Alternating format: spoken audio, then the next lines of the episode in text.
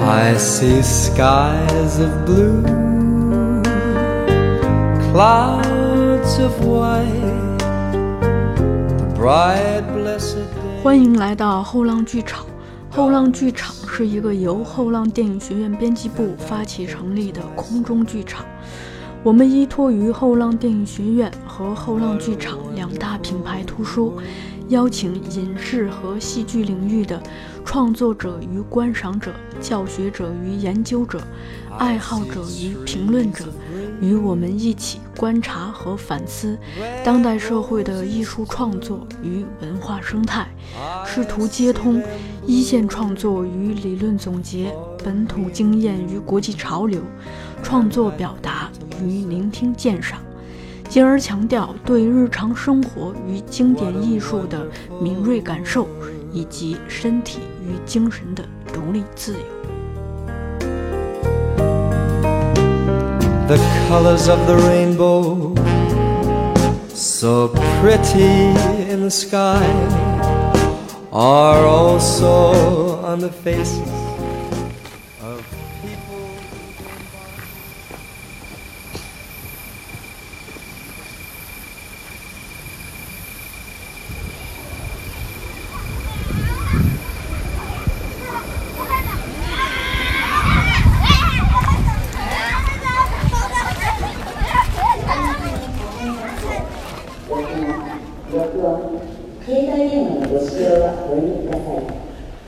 大家好，欢迎来到后浪剧场，我是小树。关注日本文化或者喜欢戏剧的朋友，可能都听说过铃木忠志这个名字。他被誉为日本国宝级的戏剧大师，是日本 SCOT，也就是立鹤铃木剧团的掌门人，也是日本剧团三雄中唯一健在的导演了。其他两位分别是2016年去世的全川幸雄，以及今年刚刚去世的四季剧团的掌门人潜力庆太。今天我们想尝试着聊一下铃木忠志先生和他的立鹤铃木剧团。我们的嘉宾呢，则是刚刚从铃木国际戏剧节回来的舒涵。你先跟大家打个招呼吧。大家好，我是舒涵。呃，舒涵这次去立鹤是担任铃木先生的翻译，对吧？啊，对，翻译的，呃，协助翻译，嗯，嗯，同时舒涵也是我们戏剧编辑，啊，对，对，戏剧是我的同 事， 嗯。啊，我一上来之所以说简单聊聊，是有两个原因，一个是我觉得我们短短的一期节目，肯定不能做到既嗯全面又深入，所以就只能删繁就简的聊。嗯，二一个呢是，我觉得咱俩肯定都是所知有限嘛，毕竟嗯还年轻 嘛，对，所以就可能只是从自己对各自的观点去点感尝试想嗯着来探、探讨一下。对对，对，所以如果我们有聊的不够准确的地方，请大家先要多多包涵。欢迎大家指正。对，也欢迎指正。 说还是这样，你看你从利和回来这么长时间，其实我一直没有问过你具体的细节。嗯 我也 是，之所以这么沉默，也嗯就是想把这个悬念延续到这个节目里来。啊嗯，对，好，嗯，所以我今天先抛出第一个问题，嗯，就说，嗯，我想问一下，站在一个参与到这次国际戏剧节的一个工作人员的嗯角度、和作为一个普通观众的角度，这两者之间对你来说，你看到的铃木先生和你看到的利贺戏剧节有什么大的区别吗？就这两个角度对你来说，我是一六年夏天的时候参加过一届了，然后今年算是第二次吧，中间隔了一年，因为要写这个博士论文，所以去年没有去。呃，因为两次都是就是等于是工作人员这一侧的，所以很难说就是我的感受是完全彻底的能站在纯观众的角度，嗯、但是就是换位思考一下吧，嗯我觉得做观众一定很开心，就会很轻松。嗯就是我我一直觉得这个东西是这样的，就是说，如果你作为一个工作人员，你作为服务的这一方，你没有感到压力或者觉得自己很自由、特别放松的话，这不是什么很好的事情。观众一般会觉得很不对好。观众就会不好，因为它意味着服务质量不会很高。嗯所以当然就是呃，利赫戏剧节因为已经五十多年了，所以它它现在很完善，嗯而且它能应对各种大小的突发的事件。呃，举个最简单的例子，就是野外剧场下雨啊这种事情，嗯包括对客人的接待呀、各个方面，他们都做得非常的完善。那完善的背面，你作为去就是作为工作一侧的人呢，在学习的过程中，你也会意识到说，哦，责任感呃这个东西，嗯压力肯定都是有的。那另外一个侧面呢，就是观众就会比较舒心，嗯比较自在，而且确实是因为去到那个地方就是去看戏嘛，嗯啊，所以就是会非常的单纯，而且非常的快乐。就是那个快乐是，如果你在城市中待了很久，每天工作压力比较大，每天就一成不变的生活这样延续下去的话，你会有那么几天的时间去到一个。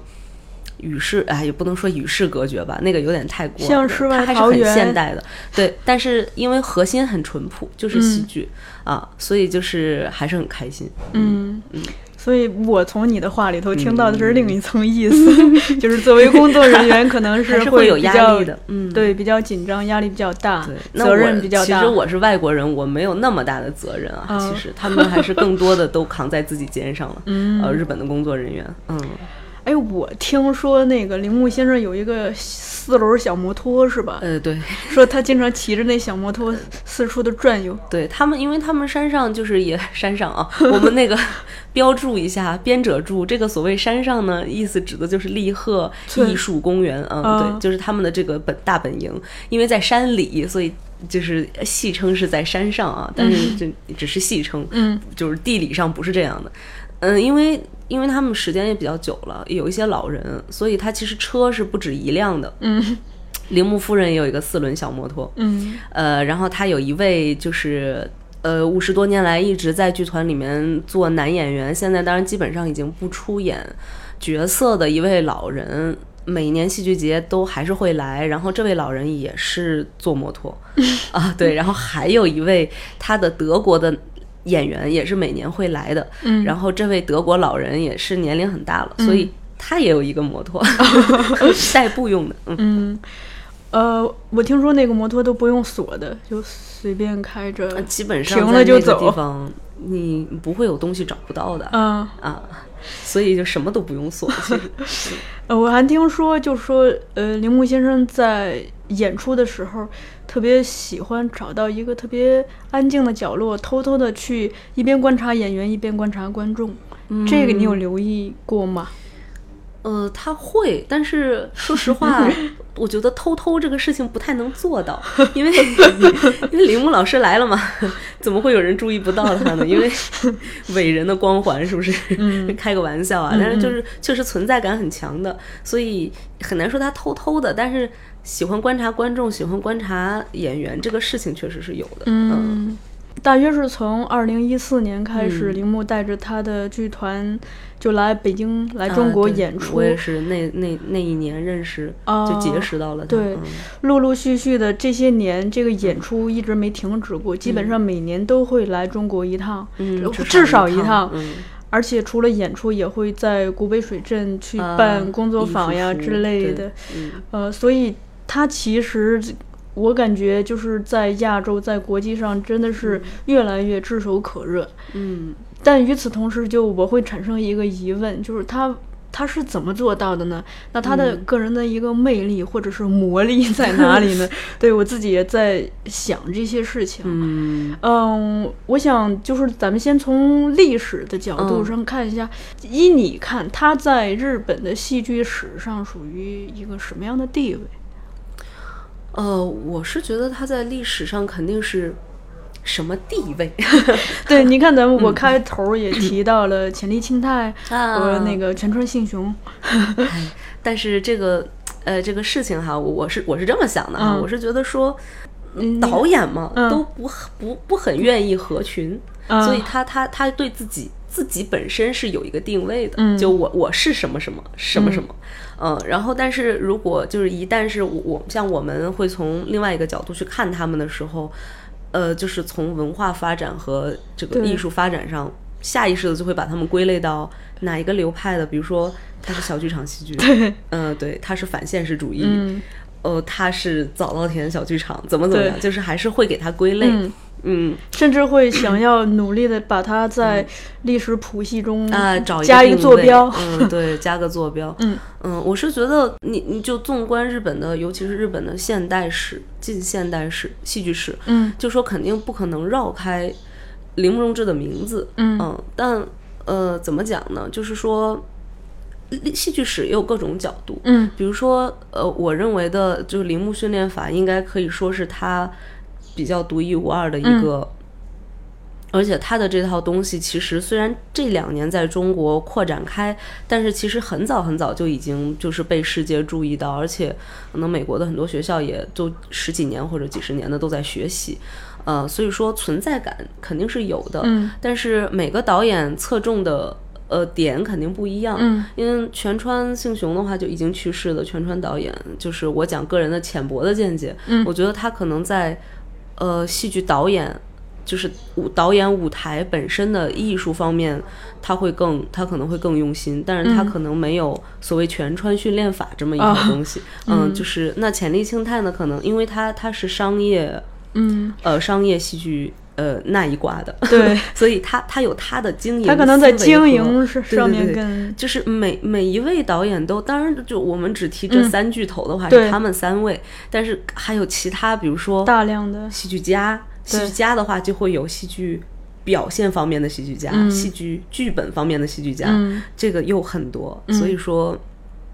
一它很重要，二不能呃不能以它覆盖别人，也不可能用别人覆盖它，都嗯大家都很独一无二，我觉得是。但还有一个，就是说我们站在历史的脉络，嗯就是说从年龄，咱们不啊论、年龄不论艺术造哎诣，呀从年龄嗯上嗯嗯梳理，它应该算是一个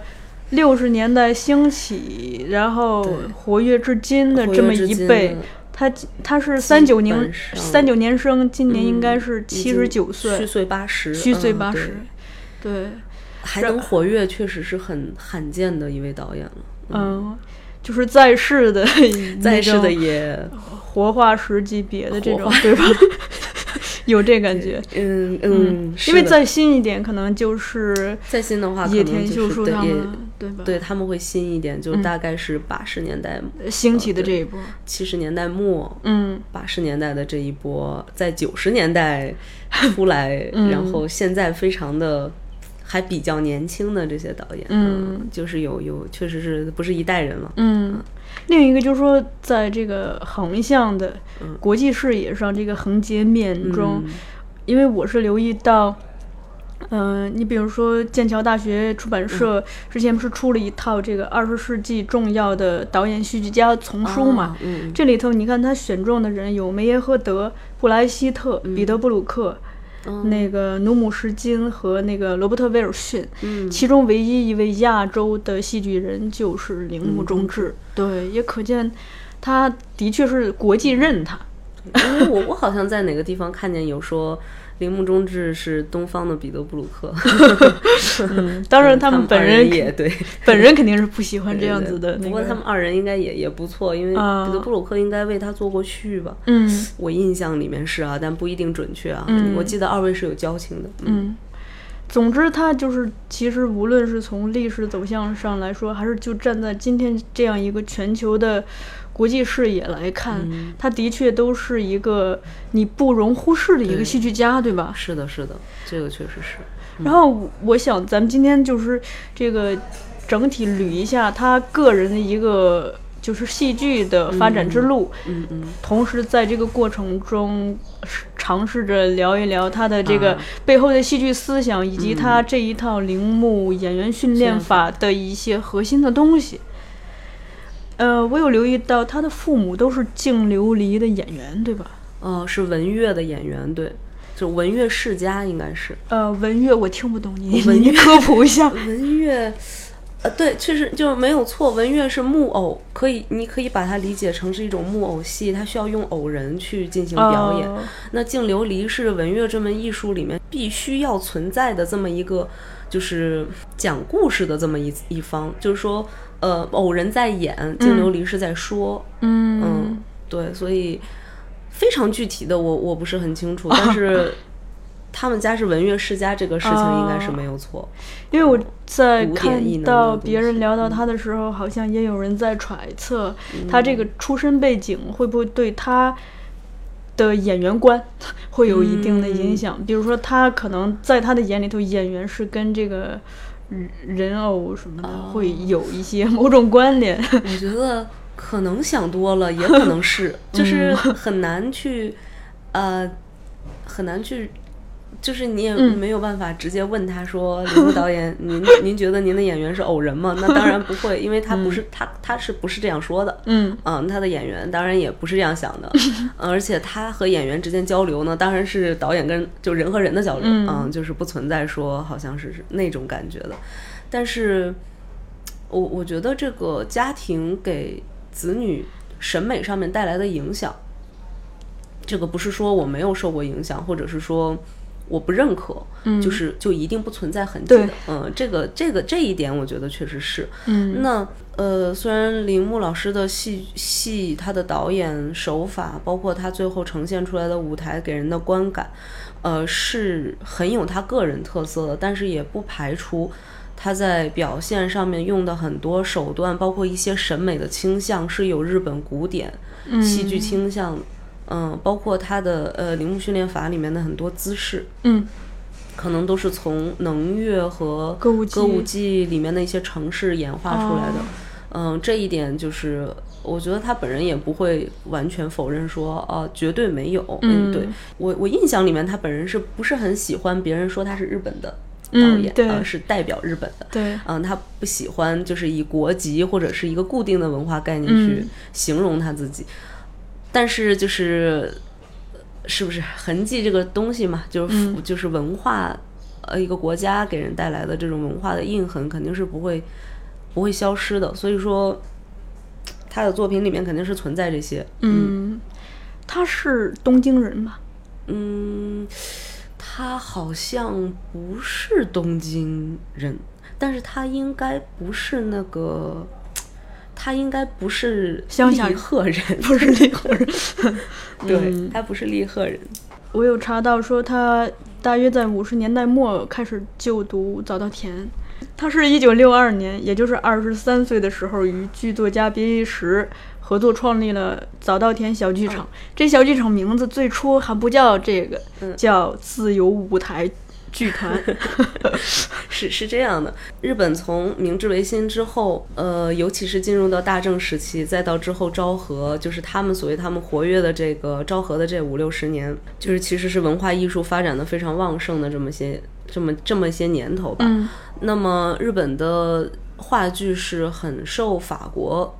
影响的，嗯所以呃就会莫名的有，就是会会有一种嗯即视感，就是说，咦，自由剧场怎么听上去那么耳熟？嗯就是肯定会耳熟，因为就是安托万的自由剧场，就是基本上。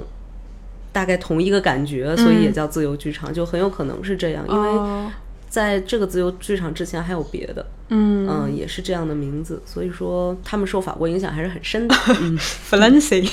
对都说弗兰弗兰斯 弗朗斯，弗兰斯，对。对，还是比较深的。嗯，他们呃，你看这个剧场当时是呃建立在早稻田大学附近的，说一个叫“嗯亲爱的”的茶、茶厅二楼。嗯嗯嗯哎、嗯，我也有看到一种说法是在咖啡馆，它是咖啡馆也叫茶厅吗？怎么讲？就是日日本的那个喝水的地方哈、啊叫沏茶店，啊、所以那沏茶店有茶也有咖啡，哦还有所以点轻食。嗯，呃所以流流传出来的，有的所说以是嗯时代茶很厅，古有老的是我也咖不啡知。道他们是在哪哪儿，哦但是可能会不会是因为这个原因，哦所以有说是喝茶的，有说是，但是反正就是一个就是非职业剧嗯场的这样一个空间里面，而且很小，说很小只能容纳一百人。嗯就是一百人哦，其实一百人比也我算想不象的要少大，不嗯对，你看庞浩才多大？对，你看中戏的黑匣子才多对啊呀、大对呀、 好，而且他在创立这个剧团的时候，好像那个年代这个小小剧团也挺火的嗯很多哦。对你看对那对个同时代，比如说有四山修斯嗯的《天井战 夫》，嗯，有唐十郎的《红帐篷》剧红帐团篷，嗯对，那个年代，呃，也是和国家政治有关系，嗯，各个方面不都只有是国经家济政治吧，嗯应该是国际的局势应该都也有关吧。系。对，就是因为呃，日本也很容易受国际局势的 刺激，嗯，对。而且那会儿其实西风猛烈，对吧？算也很猛烈，但呃就但是是感觉冲击那是种刚好冲击那种日本固有的东方的很就多是我当然这是我我个、嗯又是我个人的观点哈，因为嗯、呃研究生的时候做的是大正时期的日本的话剧，嗯，所以查了点资料，也不能说很了解吧，就是我自己知道的这些浅薄的资料给我的感觉啊，就是说。呃，日本现在的很多戏剧理论家评论明治末期，包括日本大正时期，这一段时间的日本的戏剧，就经常会用嗯、呃、一种说法，就是说他们在呃乱引入，就是说不挑拣，就是、因为那个时候就觉得说哦，我的国门突然打开了。当然，这个所谓的国门打开，就是说我的艺术方面的门突然打开了。然后我发现西方有这么多，我们不可以用先进或者落后去形容艺术，但是可以用新的、没见过的东西去形容它。就是说啊，这个东西我没有见过。那西方的经济又是强的，那呃，日本可能日本的很多戏剧家，包括呃小说家，因为大正时期就是一早期的时候，很多人都是先写话剧的，呃，很有意思，嗯，对，因为你你看后期的，包括这个谷崎润一郎，早期都是写话剧的，都是写过话剧的，嗯，他们就是话剧会比小说，呃，要快，给人带来的刺激也大，嗯所以他们是吸收了非常非常的多的东西，肯定会饱和的。就是你到一定程度了的话，人就受不了了。饱和到之后，他要说的恶心一点，我吃多了要 吐，嗯，对吧？就是我肯定就是要。呃，输出说着好听一点呢，就是我要反刍，嗯就是我要我要我要回头再研究一下，就说我我吃了这么多的东西，就是我的身体能不能吸收，嗯都吸收了哪些部分，我自己固有的肠胃系统是不是接受这一套东西？所以其实这是一个个调试阶段。我认为是一个恢复期期，嗯就是那个时候，首先一，呃，现实主义的，就是类似就是所谓的日本的新剧，日本的新剧也在一个反也进入到反省期了，就是他忽然意识到说，哦，我等于说舶来了一种国外的戏剧形式，嗯我们把它叫话剧，那我学习了国外的戏剧法，就是表演技法，哦，也学学到了国外的一些导演的知识，呃，学完了之后，然后我开始像国外的人一样去去打磨我们自己。那打磨后来之后，我们自己本身是什么？就是它会它会有这样一个过程。那我我的感觉就是说，就是这一波五六十年代，尤其是六十年代兴起的反现实主义的抵抗现实主义流派的这一波所谓呃这个地下戏剧的这些人，可能他就是直接就我我就不认同你，也不需要反省，因为他本身是没有。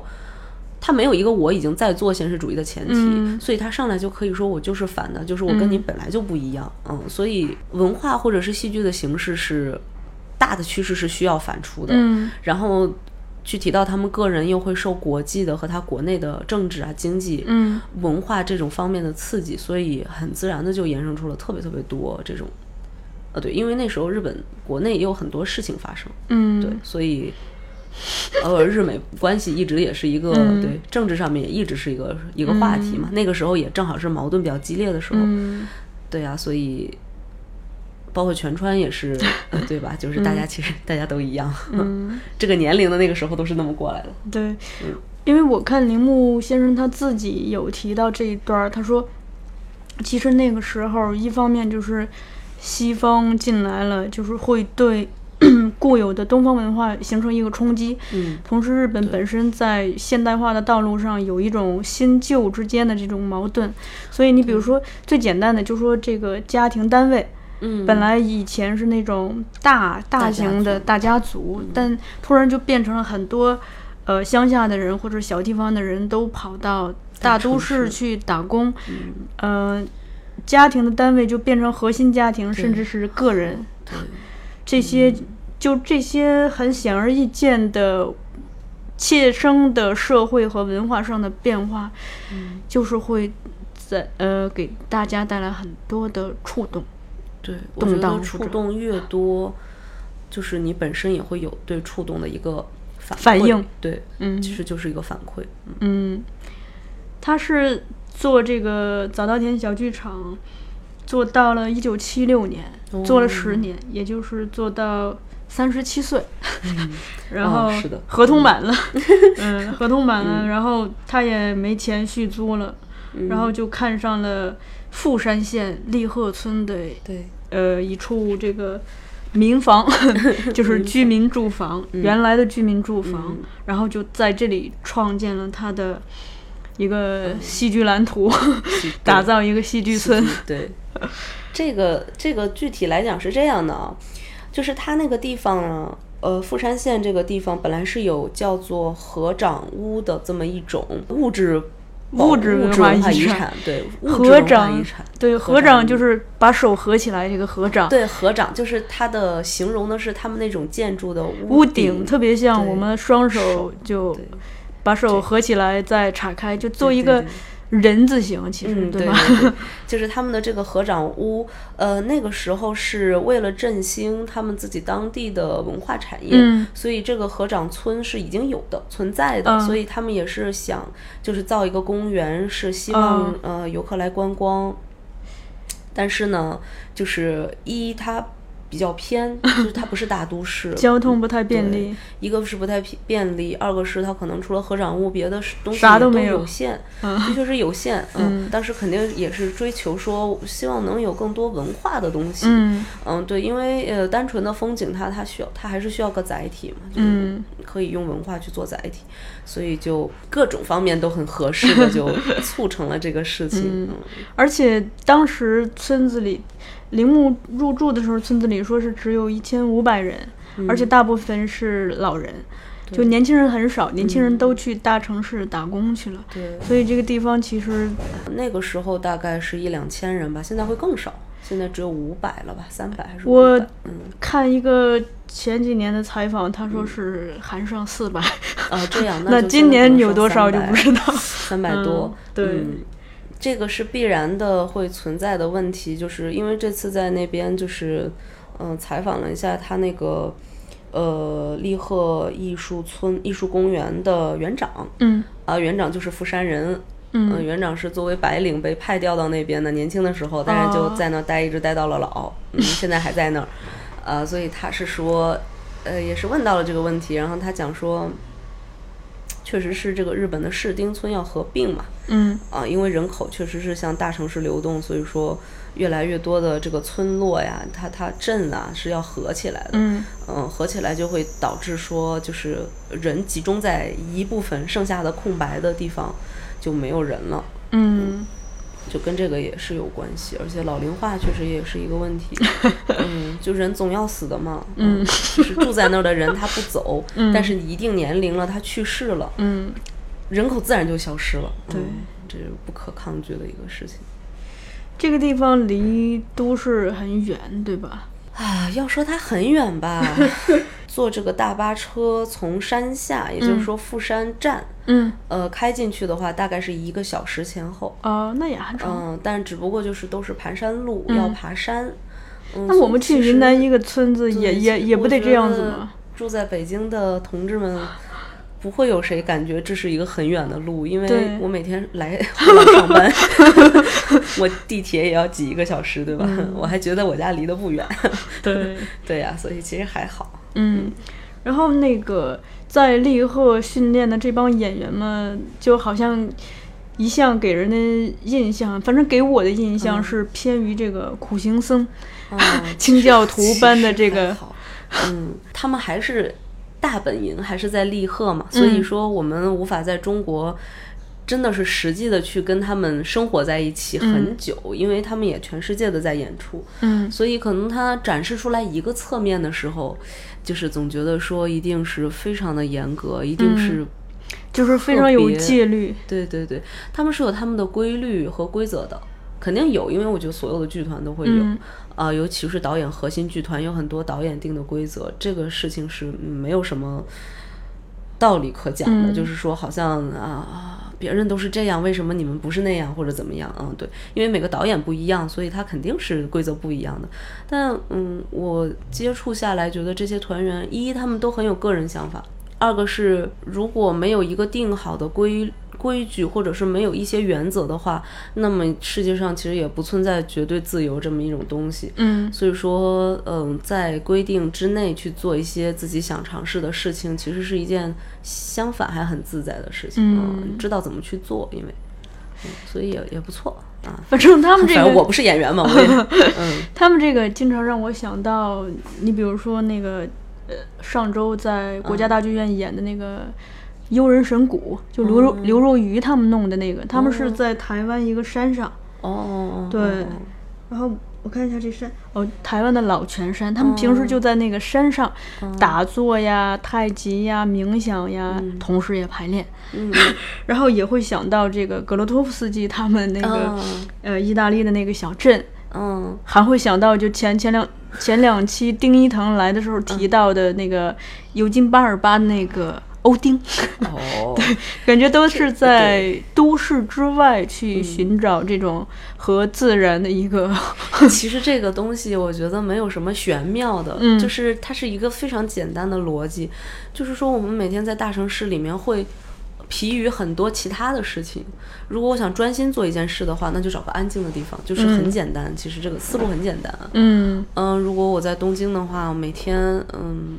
就是先不说成本啊，就是我每天我可能为了到排练室，就需要长途跋涉或对者怎么样，要克服很多生活细节上的困难。嗯呃，这些其实也蛮影响人的啊，尤其是很影响演员吧，应该啊。嗯虽然我不是 演员，但是我想演员去集集中精神去思考角色的时候和。他没什么时间，上来了就必须不得不演，那那不是嗯一个状态。是的嗯然后我有查到说，首先这个利赫的整体的建筑结构是请、还专门请了一个建筑大啊师吉崎吉崎新新设计的，碰巧也采访到了他，是 吗哎然后有就什和他么聊。哎，有什么呃有意思的东西跟我们分享一下？你聊到了 什么？季羡新 老师，首先一，我觉得人很好，这一嗯点首先就让我很意外。是因为哪种好？就是很温和嗯啊。当然，怎么讲，也不是说好像季其新就必须要很葛、很格路、很奇怪，也不是。但是就是有一种，我们用一个比较那个什么一点的词，就是有点反差 萌，因为他是一个银发的，扎着个辫子，扎个小辫子，嗯嗯，一个特别矍铄的一个老人，嗯穿的衣服就笔挺的那种感觉，嗯、戴个帽子，然后但是呢很温和，就是问他问他问题的时候，他听得很认真，而且回答的时候那个。对问他这一方人的顾虑也很多，哦就是他会就是努力比和较你解释， 替别人着对想，，对对，就是这一点，嗯我觉得还很意外，因为，嗯，现代的建筑大师 嘛嗯嗯总会有一个，当然是我不对啊，就是自己有了个先入观，觉嗯得好像应该怎样，啊，但是意外的不是那个样子。嗯呃，季基新本人是讲说，他和他是真的很很喜欢铃木忠志的作品，嗯所以真的是从心底里面敬佩他。嗯嗯，也欣赏他，所以愿意为他设计剧场。哦他原话大概是这么讲的：他说，他说我们都是对现实主义绝望的一群 人，就我们不不愿意，嗯就是不喜欢。当时的艺术主流给人的感觉，就我不自自己不接受，啊嗯所以就是他他认为，我解读出来的感觉是他认为他们是其实可能是一类人，嗯就说我们不喜欢的东西是一样的，嗯哦，那我审美上我又很赞同你，嗯，所以他年年都会去利贺，呃，每一年的夏季戏剧节都会去，他是看戏吗？去会去看戏，嗯嗯，而且他特别提到了一点，我觉得很有趣，很值得去，很值得让人思考的一个问嗯题，就是他说他认为观众很多观众不只是去利贺看戏，他也去看这个剧场空间里面的人，包括这嗯个剧场空间在加入了戏剧元素之后它的变化。你看，这就是一个建建筑筑师的嗯师角度，对嗯他们对这个空间和人的互动是很敏锐的。对，而且我觉得非常的好， 就是说是我觉得听到了会很开心的这么一个说法，嗯因为呃，其实反而。可能会就回头再想的话，嗯可能如果他只是单纯的去从戏剧角度分析的话，嗯呃可能反而会觉得好像有哪里 不够。但是呃，这个角度真的嗯是一，他是真的站在了他的自身职业，嗯和自身审美上面的，二个是他确实是对戏剧和建筑之间的关系有一个思考的，所以他会这样想，也有和就愿意这样观察，嗯，还是有意思的。你说这个啊，我突然想到一个事情，嗯就是我发现，就很多的日本建筑设计师，嗯他在拯救，说拯救这这词儿可能有点大啊抢救，但他他的确是在让一一方土地焕发生机这件事情上，嗯有很多这样子的例子，比如说安藤忠雄当时是设计，就哎呀，我有我一下想不起来了。就是他们都是在一嗯些本来没落的一些地方、不起眼的、没有人去的地方，因为有了他们的建筑设计，嗯同时他们当地的政府愿意在这个建筑空间里头去做一些艺术类的展或者艺术季，嗯然后就突然让这个原本，比如说因为人口的迁移呀、因因为人口的流动带来的这种当地的没落，反而焕发出一种新的生机。嗯因为那个前两天咱们有一个同事刚从那个月后期有的大地艺术季回来，哦他还给我看逐他逐张的给我看他手机里头的照片，也给我他讲他的见闻。我我有同样的感觉，我觉得就是这些搞文化的人、搞艺术的人，以及这这些建筑设计师，让一个原本废弃的一片土地，就突然因为艺术，因为艺术的光环而焕发了生机，而且有大量的人在去，而且咱们那个同事当时是在那儿遇到了蒋方舟， 对，而且遇到了很多中国人，嗯，嗯哎呀，我是觉得这样可能顺序是对的，就是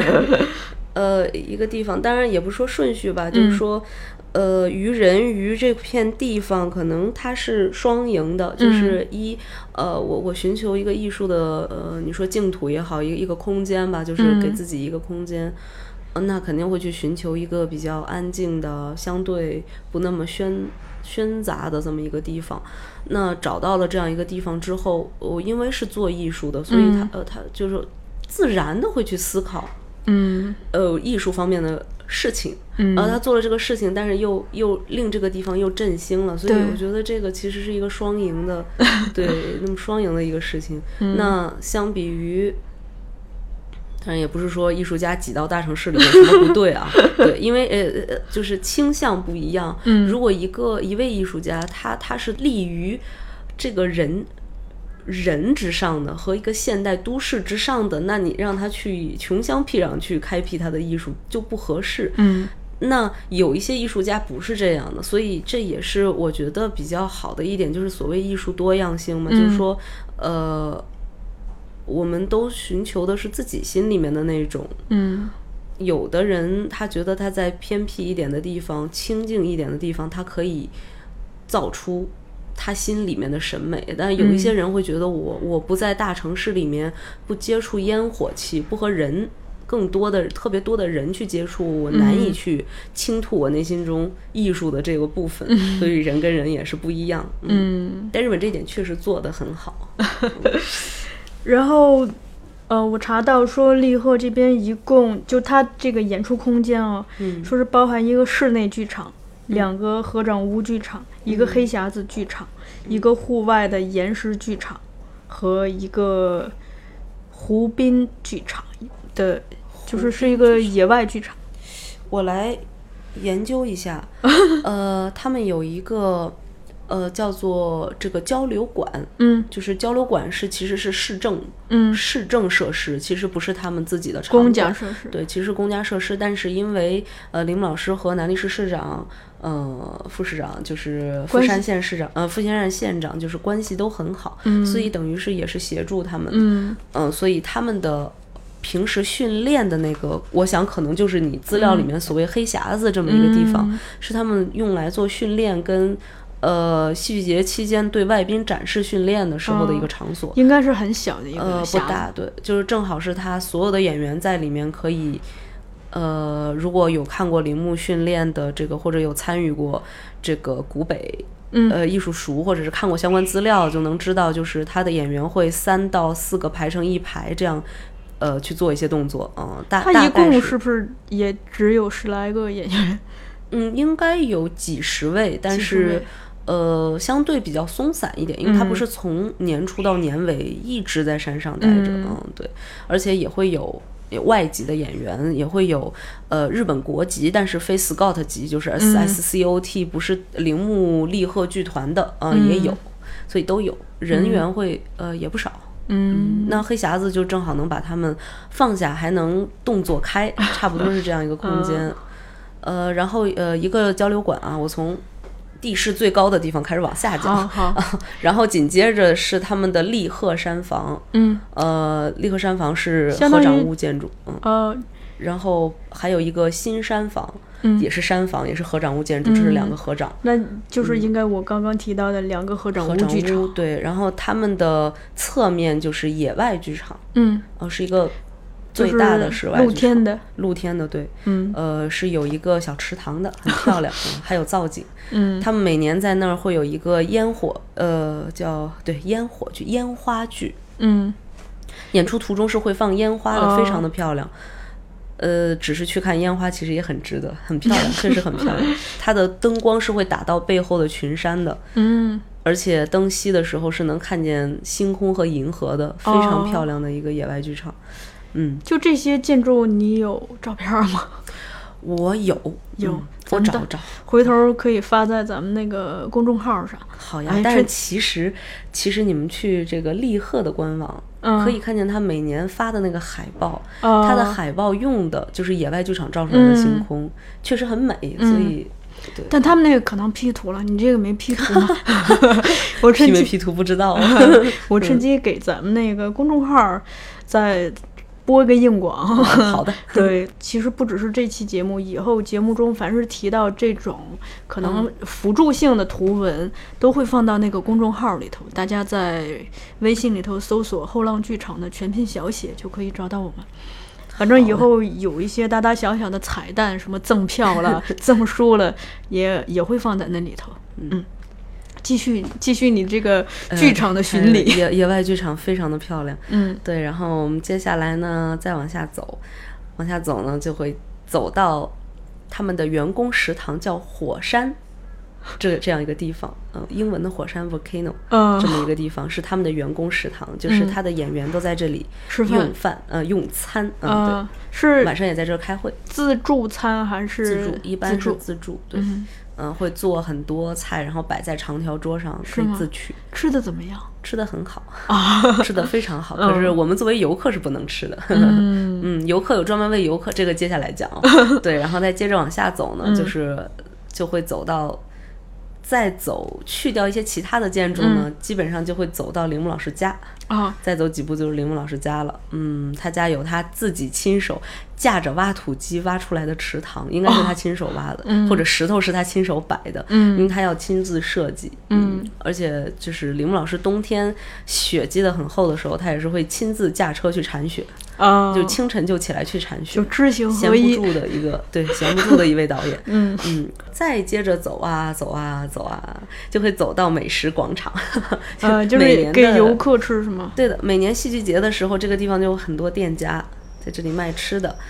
呃，附近的居民，包括会有很多从城市里来的人都在这儿，贵都吗？会过来。其实不贵，跟日本的正常的呃食品物价嗯是基本上是一样的。啊，那这样挺好。对，其实并不存在很贵，而且他们有自动贩卖机卖水，嗯、嗯这个也是基本上城市里面大概什么价钱，他们基本上也是什么价嗯钱，不会很贵，或者是说贵也没有很会到让你离谱感觉到，对，就是对反正我没有感觉到， 嗯嗯，还是很有趣的嗯一个，也是一个大很长的一个大建筑，通的，嗯，然后它会过一条河，过到河这岸呢是立鹤，呃是大山房。还是个山房，山房是也是排山练房用吗也是，但是它演出是一个新，呃，等于是机器新新设计的一个，嗯它是加了设计内涵在里面，不是彻彻底底的合掌屋建筑，嗯但是原型还是合掌屋的这么一个剧场。嗯这个这个剧场有的时候野外剧场在下雨的时候也会挪到这里演，嗯比如说一六年的时候，呃，喀什喀什山，喀什喀什山当年到九月份应该是也去古北，古北的这个长城剧场演出过。嗯呃，那一年他本来是在野外剧场演的，排练一直都是在野外剧场排练，但是因为台风来 了嘛。其实日本夏季台风真的很多，嗯、我估计大家看新闻也知道，现在也是台风对啊登陆，看到了很多惊掉下巴的台风上路图， 就真的是是这样的嗯啊，暴风暴雨，所以就是挪进了大山房。嗯嗯，然后这个今年《酒神》就是迪奥尼索斯这出戏也是在大山房演，嗯酒神》应该是是演出一般都是在大山房这样一个地方，嗯，所以它剧场大概是这些啊，包括一个岩石剧场我落掉了，嗯岩石剧场就是和这个新旧两个山房野外剧场他们在一差不多在一块儿，嗯嗯，集中的那几个剧场是在一起的。岩石剧场也是一个户外剧场，比嗯这个野外剧场要小一点，嗯，嗯，因为它有几块石头，所以叫它岩石剧 场，哦这样很简单，而且它有一个大坡，嗯呃，非常有趣，就是每一年的这个，因为他们会有亚洲戏剧导演竞演的这么一个环节，有嗯五个国家级地区的导演会过来演出同一个剧目，嗯那么被分到了岩石剧场的导演是就是确实是需要花点心思考虑这个斜坡它要怎么用的，嗯，嗯，所以也也是很有趣的。他们这种户外剧场有灯光吗？有啊，灯光很多，哦，嗯，其实反而要比要比这个山房要。呃，在灯光的安装上面相对更自由一点。哦当然，野外剧场，因为我们嗯不会有人去用它的，因为那是铃木老师自己专用的这么一个剧场。嗯呃，所以灯光都是他他布置好的，嗯这个难易度就不知道是有难多难多简单，但是岩石剧场应该是，呃，就是户户外的那种装灯光的方式，它有个嗯架子专门去打光的，装灯的演员们都使用的是公共浴室，对吧？啊，对，公共浴室，然后那个宿舍是四人一间的榻榻米地铺。打呃，地不是 铺，这这这个倒不是，这都我都跟哪儿这是查什么的年资代 料？的？他们最早最早在立贺刚来立贺的时候，条件很艰苦，就是所几乎所有的演员睡一个大通铺，嗯嗯、那个条件真的很艰苦，但是现在还是很幸福的。首先，它有两个大的呃演员用的，包括客用的，包括一些这个事务所的嗯事务人员用的大公寓。哦长的，但是平呃，就是怎么讲平房的大、嗯长的那种公寓。这个是单间，每个嗯人自己是一间小哦单间，然后当然就是公共区域，有厨房，有厕所，这些是共用嗯，的。当然他们自己，呃，我印象里面这那那两个大的现代的是自己也有厕所的，自己房间里也有厕所，嗯。嗯，然后当然它还有一些独栋的，比如说客用的一些木木质的房子，就比较日日式比较传嗯统的木质房子，那个也也是就是大概是一侧是一大间，嗯可以。呃，能住不少人，但是一般不会住很多人。嗯那个一般可能会有一些呃各国的代表呀、委员呀，一些比如说，举个例子，这个嗯我们学校书记李斌老师每年来的话，会住在这个啊 VIP 贵宾用的这样一个木质的房子里面的一侧。嗯，补充一下，你们学校是 中央戏剧学啊，院。对我我的母校中央戏剧学院，对，嗯然后它它它这类的房子不止一栋，很多，嗯呃，包括我今年是和女演员们住在一起，当然不只是女演员，嗯也有她的事务所的人，大概有十几位，几位到十几位，也是住在一个比较大的木质的房子里，嗯那浴室、厕所。洗衣的、洗漱的是共用的，房间也是自己一人一间。嗯，他们现在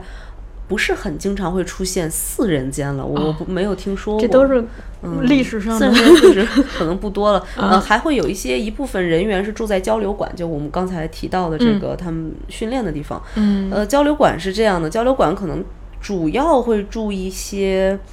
像我刚才提到的亚洲戏剧导演、戏剧导演青年导演竞演的嗯这个各国团队和代表，一般会住在这个交流馆。嗯那交流馆呢，一般是二人一间，但是也不是绝对是两个人住一间的，有的时候也是一个人住。嗯，这那样只能证明我想的太悲观了。就最还是初很你现代的，最初你说要去的时候 你以为呃我，我特别的担 心，我老觉得就是不会 就是真的是进山里头去，呃，怎样？然后再加上你发来说一会儿被蚊子叮了啊很大但是一个这包，个这个然后就真觉得的条件太艰苦了。被蚊子叮包这个事情确实是难以解决的一个事情，所以提醒这个来年要去利河看戏的小伙伴们，一定把长裤穿好。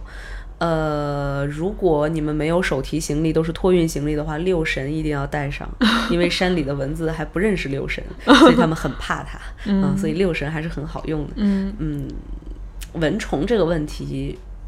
不止立鹤了，任何的这个野外任都何都野需要外都面临。面临这个问题。对这个问题确实是就是。就您在您在汗出的多点 儿，因为夏天嘛，嗯太容易招蚊虫了，嗯，没有办法，嗯，呃，观众也有观众住的地方是吧？旅馆对之的，观类众会住在帐篷和民宿啊里面，嗯，所以它其实已经是一个旅游性质的对，它其地实方是了一个对，所以它叫它它与其叫戏剧节，它可能更它可能就是由戏剧节更像是带动的一个个祭典，他他们叫嗯马兹利，马兹利其实就是。嗯，像庙会一样的哦这么一个哦东哦西，当然我们庙会的话有点太就是节就是节日性太强嗯了，也不是，就是嗯可以理解是一个大家聚在一起啊嗯热热闹闹的看戏呀、什么，就其实当然从戏剧人的角度来讲，它有它的神圣性在里嗯面，但是你也可以让自己就做一名普通的游客，吃它的好吃的，去它河里玩水，嗯嗯，小心水质啊！但是去河里玩水，然后呃骑自行车，它还有租车的地方啊，哦你可以骑自行车，当然不是小蓝车、小黄车啊，他们自己租车的，一定要还回租车点啊，不可以随便放的。不然的话会扣钱。也不是会扣钱，它里面没有什么要扣钱的事情，嗯但是会给我们带来很大的 麻烦，因为你还得给它搬回去，是吧？哦嗯，应该是这样。当然，我没有负责过自行车，嗯，和我本人也不会骑自行车，特别 可惜。但是， 呃但是在那个地方，因为它是一条路通的嘛，嗯在那样的地方骑自行车应该是个很惬意的事儿，就是哦听着虫、虫鸣啊，吹着山风， 嗯，很舒服的。然后河水就在边上。你要冷的时候告诉我。 啊，不冷，嗯，没事，不要紧，热血沸腾。行行，演员在那边是除了排练、演出就是训练是吗？还还有其他呃生活吗？其实不太有，因为他们也是就是夏季戏剧节要集嗯中训练这样，所以每天呃戏剧节期间的安排是，就说如果他们一天是一场戏这嗯样的话，所以他们应该会也不是说只有一场，嗯有的时候可能就是。到了呃，大概中午十二点前后，他每天时间不一样，但是一般都会有一个集中训练的时间，嗯就大家聚在一起，如果不是戏剧节，是戏剧节前后的话，那铃木老师本人是会在的。那戏剧节的时候，比如说有有戏呀、或者是嗯有怎有有访谈，或者是有他的专门的这个一些这个理论会议这一类的话，可能他本人到不了场。嗯呃那么团员们自己就会聚在这个排练厅，会去做训练。嗯每天先做训练，然后各自分散在各大小剧场去做他们要演出的戏的训练。嗯，你排练提到了铃木老先生，他在 做训练的时候是一个，我很好奇，就是他做训练的方式方法，嗯，整个状态或者他的工作状态，工作状态就是很严厉嘛，嗯，凶还是比较凶的，嗯，说他他会骂人啊，呃，还会骂的， 就是铃木导演个人说，这是在大声的、强烈的宣扬和坚持个人主张，而并非骂人。但是， 但是就是话有各种的诠释方式嘛，就是当然他他是有他的目的的，有很多、就是他不会就是为了骂人而骂人，嗯肯定不存在，我觉得肯定不存在。嗯就是可能大多数我我目睹的更多的是，可能他认为演员不够紧张，演员不够亢奋，所以它其实起一个其实刺在激作用。对对，其实是在激激这将嗯个对激这位演员，就是他觉得说他啊核心还不够稳，嗯觉得他声音还不够洪透亮，还不够亮，嗯对，所以他会 突然，嗯，对训斥啊，或者是嗯提醒他。嗯就是确实是有他的目的在里面，包括正式的彩排的时候也也会嗯也会说很多更更多情况是，可能演员你演到这个这儿的时候你已经累了，嗯或者是你可能确实是没有做到他心里想要的那个效果，所以他会训斥。那有没有受不住这个训斥崩溃的演员？你目睹过吗？当场直接崩溃 的话，应该呃日本团员的话至少不存在。嗯那其他国家的我不是就不是很 清楚了，但是应该会有一些外国的，因为他呃有很多国家的演员啊，每一年都会有非常多国籍的演员，嗯呃，会被叫过来什么的。嗯、那些国家演员有没有崩溃的？我想应该是有 的啊，对，应该是有的，因为确实嗯很很可怕，那一瞬间觉得很可怕。啊那日本演员也是人，他不是机器，所以他下来的时候，他反省的同时，肯定也会有难受的部分。嗯对，但是，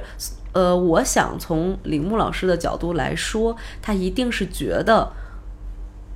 利大于弊，所以他才会这样讲，嗯或者这样做。哎，那他们比如说，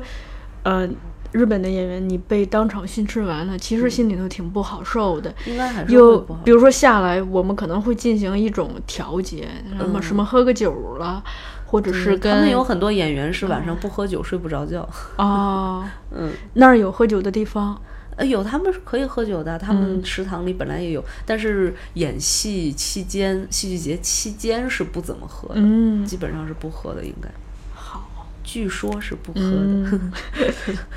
然后咱们就顺着这个历史的脉络往下走啊。嗯，铃木是在一九八二年，也就是四十三岁的时候，第一次举办了就是这个国际性的利和戏剧节。然后这也是日本第一个国际性的戏剧节，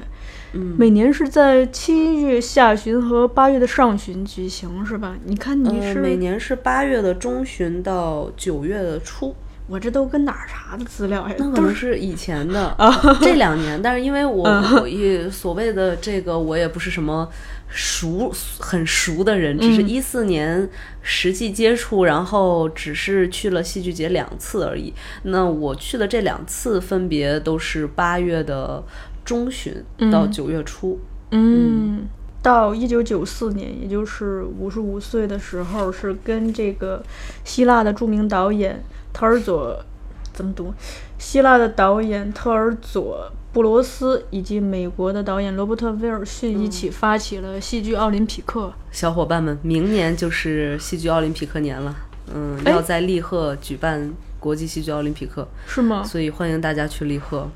四年一届啊，真哦的是四奥林年一匹届克，对，哎，上一届是在北京，在北是吧京？一四年，哦，哎呀，我也没看 上，一场戏也没看上。呃，二零一四年在北京的长安大戏院演的是这个《大鼻子情圣》，就是嗯西哈诺和李尔王两出戏。嗯，国际利和戏剧节这块儿，嗯、我想了解的是，它有什么单元设置吗？呃，它有几个板块是肯定会有的，嗯一个是这个铃木老师的戏，嗯一个是围绕铃木老师戏做的一些理论研讨会，哦，还有一个是铃木老师个人的一个 talk，就是问答会。啊嗯呃，这三个是应该是都有的。然后从大概是一三年还是一四年，我印象呃不太记得，就是大概是几年前开始有这个亚洲导青年导演竞演，嗯，对这个板块是这几年有的。而且咱们中国的好多青年导演好像都去过，黄英导演呀、王冲黄啊呃英导演，，嗯，是的，还是的，黄英、王冲还有谁？导演嘛。对，就这波但这是波年轻的，他们都去过。嗯，但是这么讲来的话，每年这个就是参与青年竞演的话，也会去。嗯嗯，这个也很有很有趣。然后这个的现在的执行会长是平田知佐老师，平田知佐老师，呃，这个每年也很辛苦，嗯对，因为这个大家都演完戏之后都都很高兴。就是都非常的高兴。所以这个其实平田直作老师已经很困和很累了，呃嗯但是还是要主持会议，稳住大家情绪。现在先别喝酒，做五分钟导演阐释再走。嗯， 但是戏剧界还是比较快乐的。可能他在说大家做完阐释再走的时候，自己心里面也也不是真的抗拒吧，嗯 因为年年都这样嘛，嗯也也很有趣。嗯，完了，我脑子里全是那个表情 包，对不起，那个这个解释一下为什么小树会笑。 没有这段墙， 我绷不住了。但是但是这样，开会的时候他也是这表情，一一点儿都不变，就是在舞台上当当在舞台上。导演说起阐述来，五分钟打不住，说了十五分钟的时候，平田老师就是那样的表情。嗯，聊到这儿，要不要我先放首歌吧？好呀，放完咱们先休息一下，好呀。 我要笑一会儿。你推荐一首，呃，推荐一首，嗯可以跟这个话题有关，也可以推没荐一关。首铃木老师用在唱的戏里面的歌， 铃木老师用在戏里面的歌吧。好，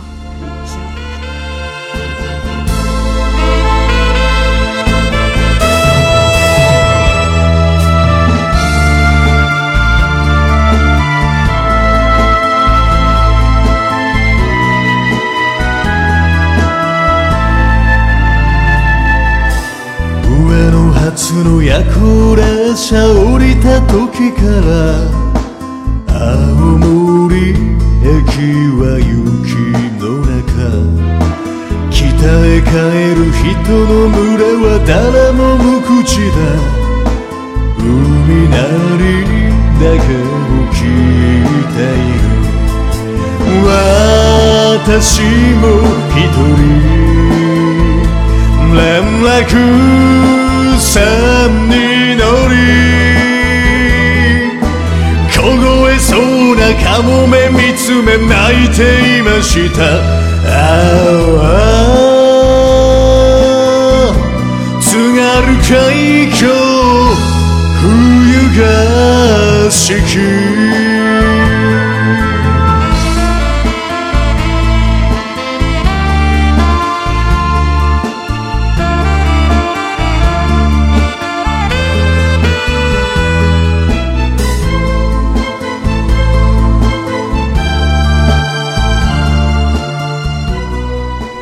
呃，那咱们接着聊。嗯这这一趴主要聊一下就铃木老师的思想，以及他的这一套演员训练法。嗯，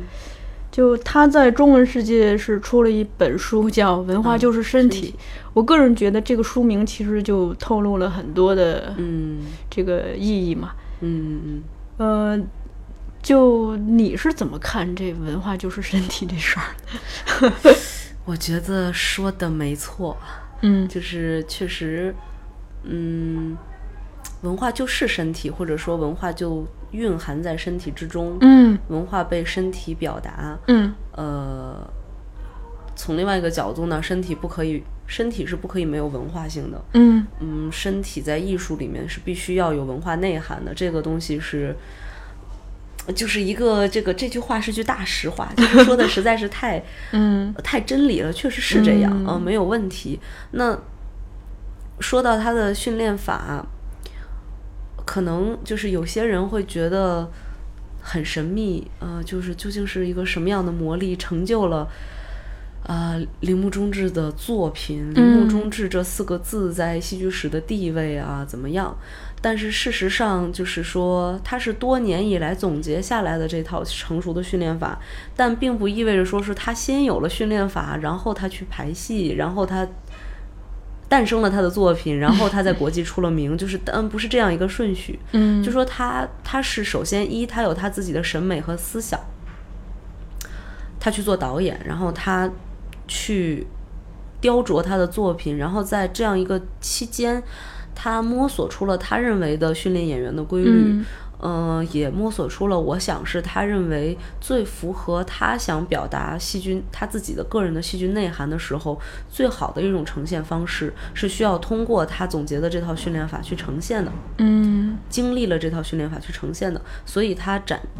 就是他现在展现给大家的是这样一套成熟的东西，嗯。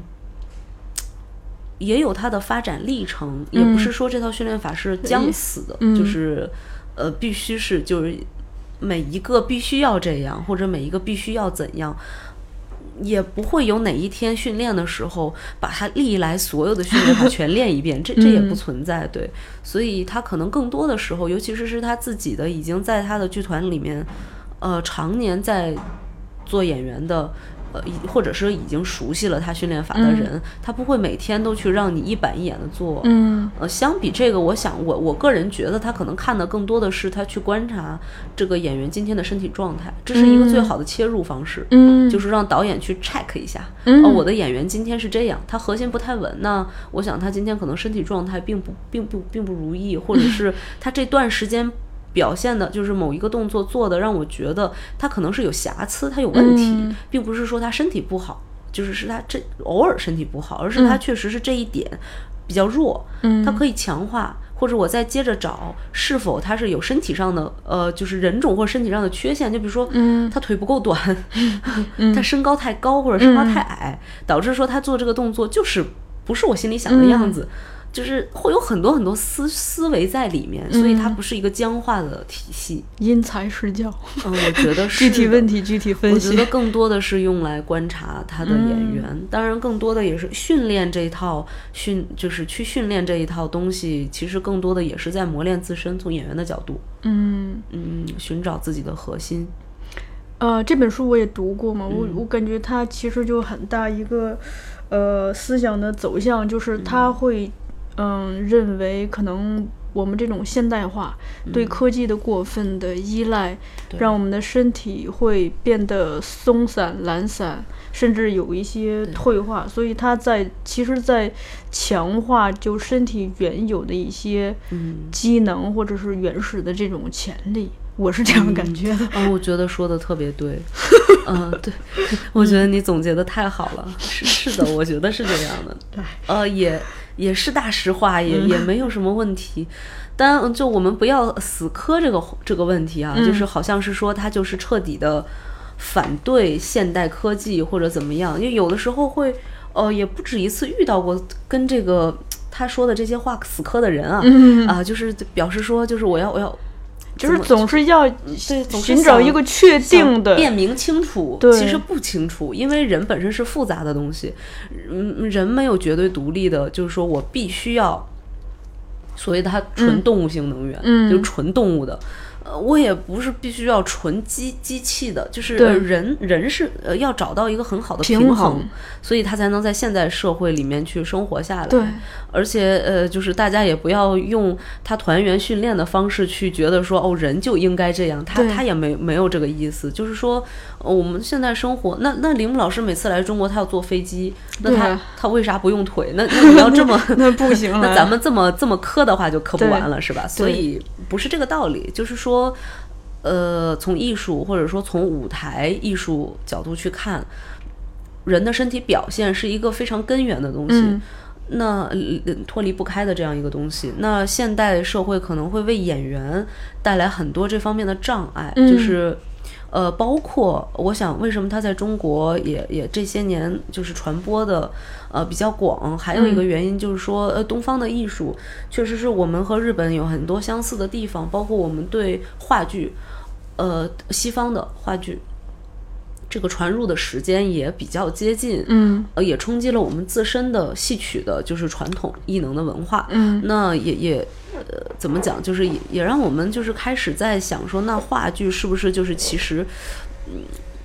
多多少少会在一开始走起来的时候模仿西方，嗯因为总要有个参照，嗯，这个没有错，就是总要有参照，所以就会出现说我们的上上肢，嗯手部，呃，动作会很多，但是下肢不知道怎么不知道怎么做，嗯就会有一些滑稽的、无失控的嗯动作，呃，无法去承载你要表达的内涵，嗯容易出现这样的情况。那我我不好说我们国家戏曲，因为我觉得我们家我们国家戏曲，我们家的戏曲，我们中国的戏曲是是一个真的是个十十足的多元艺术，因为它其实唱念做打什么都有，但是。事实上，日本的艺艺术其实古典艺术，所以它确实是更多接近于下肢的，下肢的控制。这个反思其实是蛮振聋发聩的吧？就我我们我忽然意识到我，我们是。呃，我当我是站在就是日本的，比如说站在铃木忠志的角度说，我们我们是这个农耕民族，嗯呃，一直都是靠下肢去接触大地、去种地、去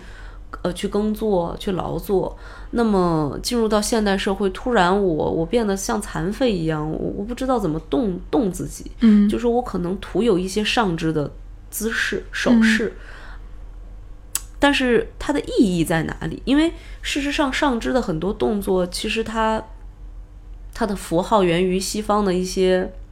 西方文化多年沉淀下来的一些意义的表达，嗯可能这种是非东方的，嗯那么就说它其实是它的根源其实不在自己国家，也不在自己的文化里面，那可能在国外，那么细想想发现不是那么回事儿，是很常见的一个事情，就是一琢磨发现我不懂我这姿势是在干嘛，嗯就是可能有的时候去去会这样，嗯嗯，所以可能在长期的思考中，可能就会得出一个结论，就是说我我需要一，呃，我想铃木中志可能是他会想说一，呃，不赞同西方呃彻底的西化，就是嗯姿势的彻底的这个话剧的西化，嗯就是过多的用上肢嗯弱化下肢；二是就寻找一些，就是寻找就是回归身体，嗯那回归身体呢，至少我且不说要强调下肢吧，至少是要向上下肢要协调，嗯哦，这个很重要。嗯，所以我觉得这一点也是他的训练法里面非常重要的一点，就是找你的核心，找你下肢的力量。嗯，我在看这个过程中，就加上我自己的嗯理解啊，我是觉得就他这一套演员训练法，其实背后是来自于他的一个文化观嗯和他的一个戏剧观。是的，他的这个文化观其实就是一开始你上来说的那那一套，就是文化就是身体这方面的观念。你看他在这个书里头是呃有这么一段话，我、他说。我认为，一个所谓有文化的社会，就是将人类身体的感知与表达能力发挥到极限的地方。嗯嗯、在这里，身体提供了基本的沟通方式。嗯但现代化已经彻底肢解了我们的身体机能。我现在所做的就是在剧场的脉络下恢复完整的人类身体，它其实就是让身体更像一个身体嘛。对，就是其实这是一个很终极的人本思想，就是对说以人为核 心。对，然后说不仅要回到传统剧场的形式，如能剧、歌舞剧，嗯还要利用传统的优点来创造优于现代剧场的实践。嗯我们必须将这些曾经被肢解的身体给重组回来，还是、还是这嗯对的这个中心思想，说恢复它的感知能力、表现力以及蕴藏在人类身身体里的力量，嗯如此我们才能拥有一个有文化的文明。嗯，你听他这一番儿，就是他其实不只是一个戏剧观嘛，他是嗯一个、对其实不呃是。一个人置身在社会语境下面的一个，就是人最基本的那些东西嘛，身体最原始的那些感知呀、表达呀这些东西。我觉得就是确实是，嗯，首先就是呃就是不要从纯戏剧或者纯艺术去思考他的训练法，嗯首先比较好。嗯嗯，它肯定是建立在他的文化观、他的对戏剧观之上的，嗯也一定要结合他的。他一直以来的他他的他的生存环境，对他的国家，他的文化，他的所种处的族时代，也都要想，对，嗯也都要想进去，所以这不是一个架空的东西，嗯就是说我直接移植到哪个地方它就能活，对哦，这是一个，它有，它它是有表里的，它表的一层是它可以，比如说大家所有的演员都来练，嗯练这一套铃木训练法，你会达到一个基本的呃，对于演员身体的一些一些一些硬性指标的要求。嗯呃所以这一点上是很好的。那么，如果你要表达一类一类事物的话，你也可以活用它里的那一层，嗯就是铃木中志对于文化的思考。嗯加上这一层的话，你有可能会去表达一部分东西，但是铃木训练法不等于戏剧本身，也不等于一切戏剧，也、嗯也不等于演技法。所以说，呃，把他们划等号肯定不行。对那么就是真的，我我真的是不时的会遇见会磕这个事情的人，就是说想杠 一下说，嗯那么那么他他他意思就是，那么因为因为戏剧形态很多种，嗯难道就没有多媒体类的戏剧吗？嗯甚至没有演员在场上，嗯甚至演员没有肢体动作呢？那你这一套是不是不就是就没有用了？嗯那你这套不是就很荒谬吗？嗯但是说实话，这一套有没有用，并不意味着说它是拿来用在你你们说的那个东西上面嗯的，它有它自己的使 用的载个体在对里面啊。嗯就是戏剧这个概念非常的大，嗯但我不，我也没有印象说。呃，铃木忠志先生说过，他的训练法等于全所有戏剧，所以对呀、对，所以这只是戏剧其中的一个一个嗯点、或者是一个角度。嗯，你说这番话吧，我我还挺有感触的，是因为我昨天其实去了一趟电影学院，哦，然后跟李浩老师去聊了会儿天儿， 然后聊了会儿天儿。对，呃，这里也跟大家分享一下，其实，在五年前我第一次见到李浩老师的时候，呃，那一天见完面，我个人回家是热血沸腾，而且失眠的，是因为他他跟我聊了一个他的计划，就说他打算花十年时间翻译五到十本外国的经典的表演著作。哦希望把国外比较流行的一些表演著作给引到中国来。嗯在而在我们见面之前，就他并不知道他翻译的这些东西是可以出版哦的，他只是说，因为他个人求知的需要。嗯他去愿意做这个事情，那没想到我们见面之后，我们可以一起来做这个事情。哦，那确实是。然后在接下来的五年中，大家可能也看到我们做出的一点点嗯的努力。李浩老师本人是目前翻译出版的是有两本著作，嗯一个是表演的艺术，一个是表演的技术。然后他们两个都属于，呃，斯斯坦尼在美国之后的一种发展和变化嘛。嗯然后后浪这边，我除了跟李浩老师合作，也会跟其他的老师合作嘛。那咱们戏整个戏剧出版这一块儿也在引进很多各国的流派的。嗯，书嘛，嗯包括现在正在编的这个法国勒考克的这个《失忆的身体》，嗯嗯，我我也常常在想，就我们引进这么多东西，目的何在呢？难难道我们仅仅是为了复制它们吗？你像马上就要出的这个里斯特拉斯伯格的方法派，他不当初也就是把斯坦尼的东西加上自己的理解，创造出了自己的一种方法，一套方法嘛。所以就是。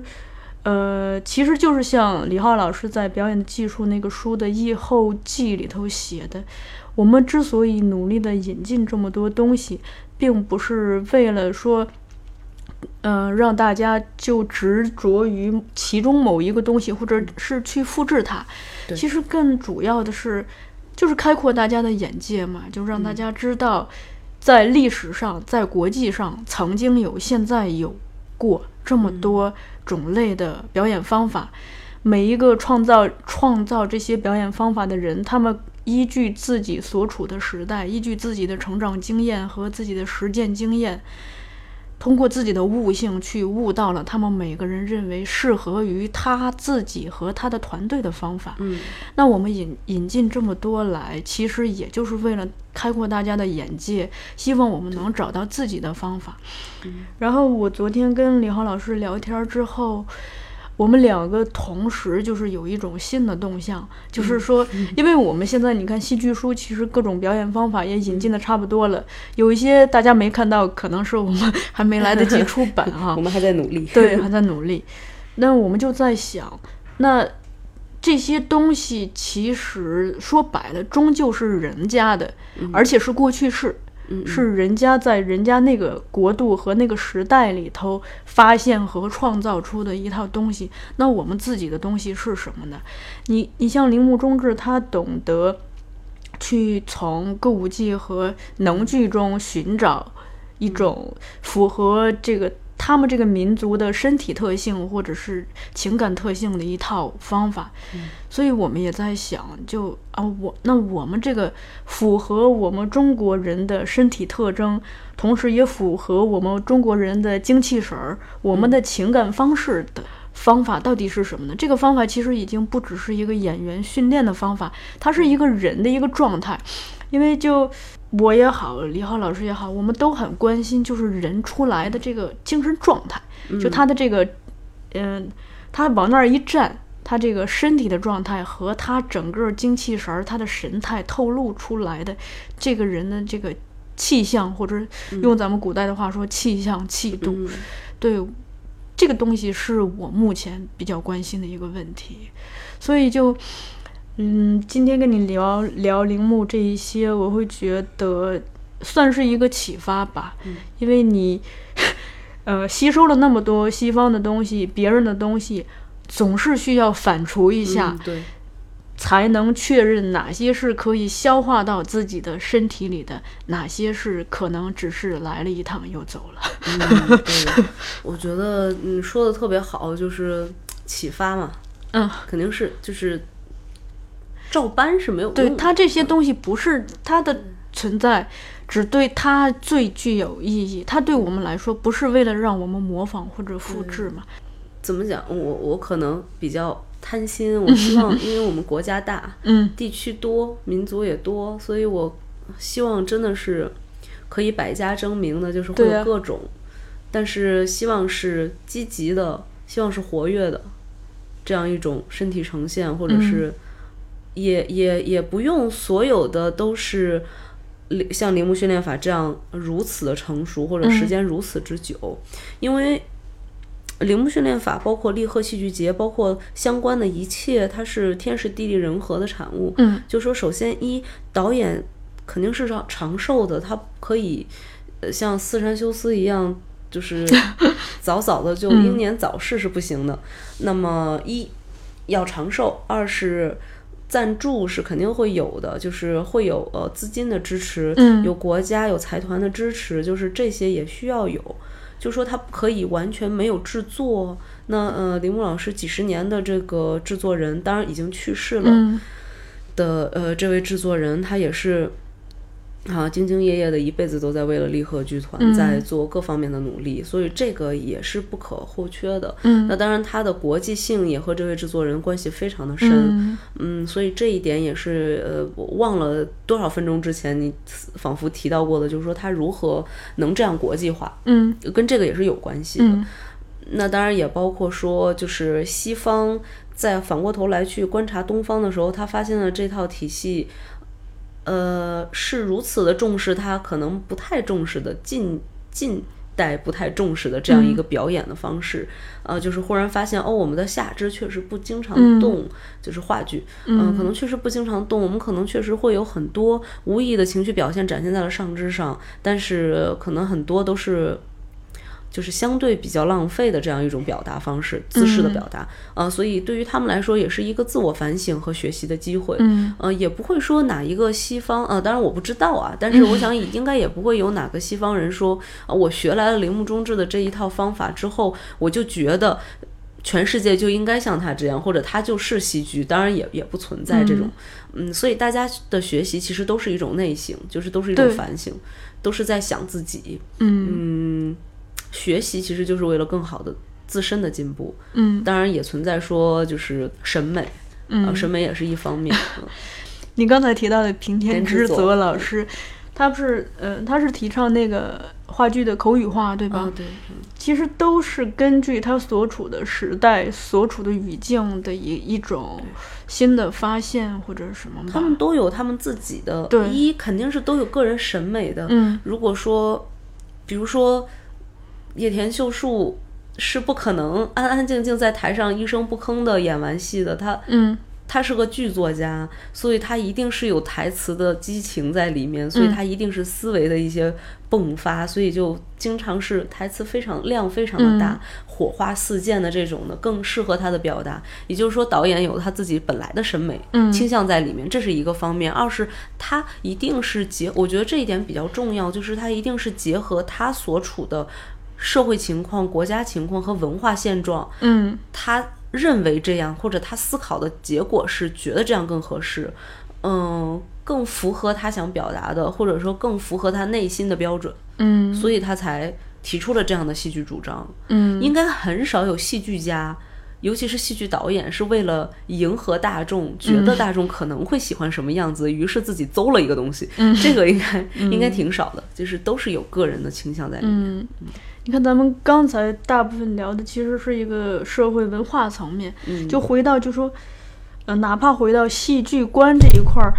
就铃木先生他是他开发出一套演员训练法，而不是其他几位导演，是因为他。他的一个戏剧观嘛，他认为戏剧中演员是非常重要的，因为演员的身身体是舞台呈现的唯一方式，所以他才这么重视演员。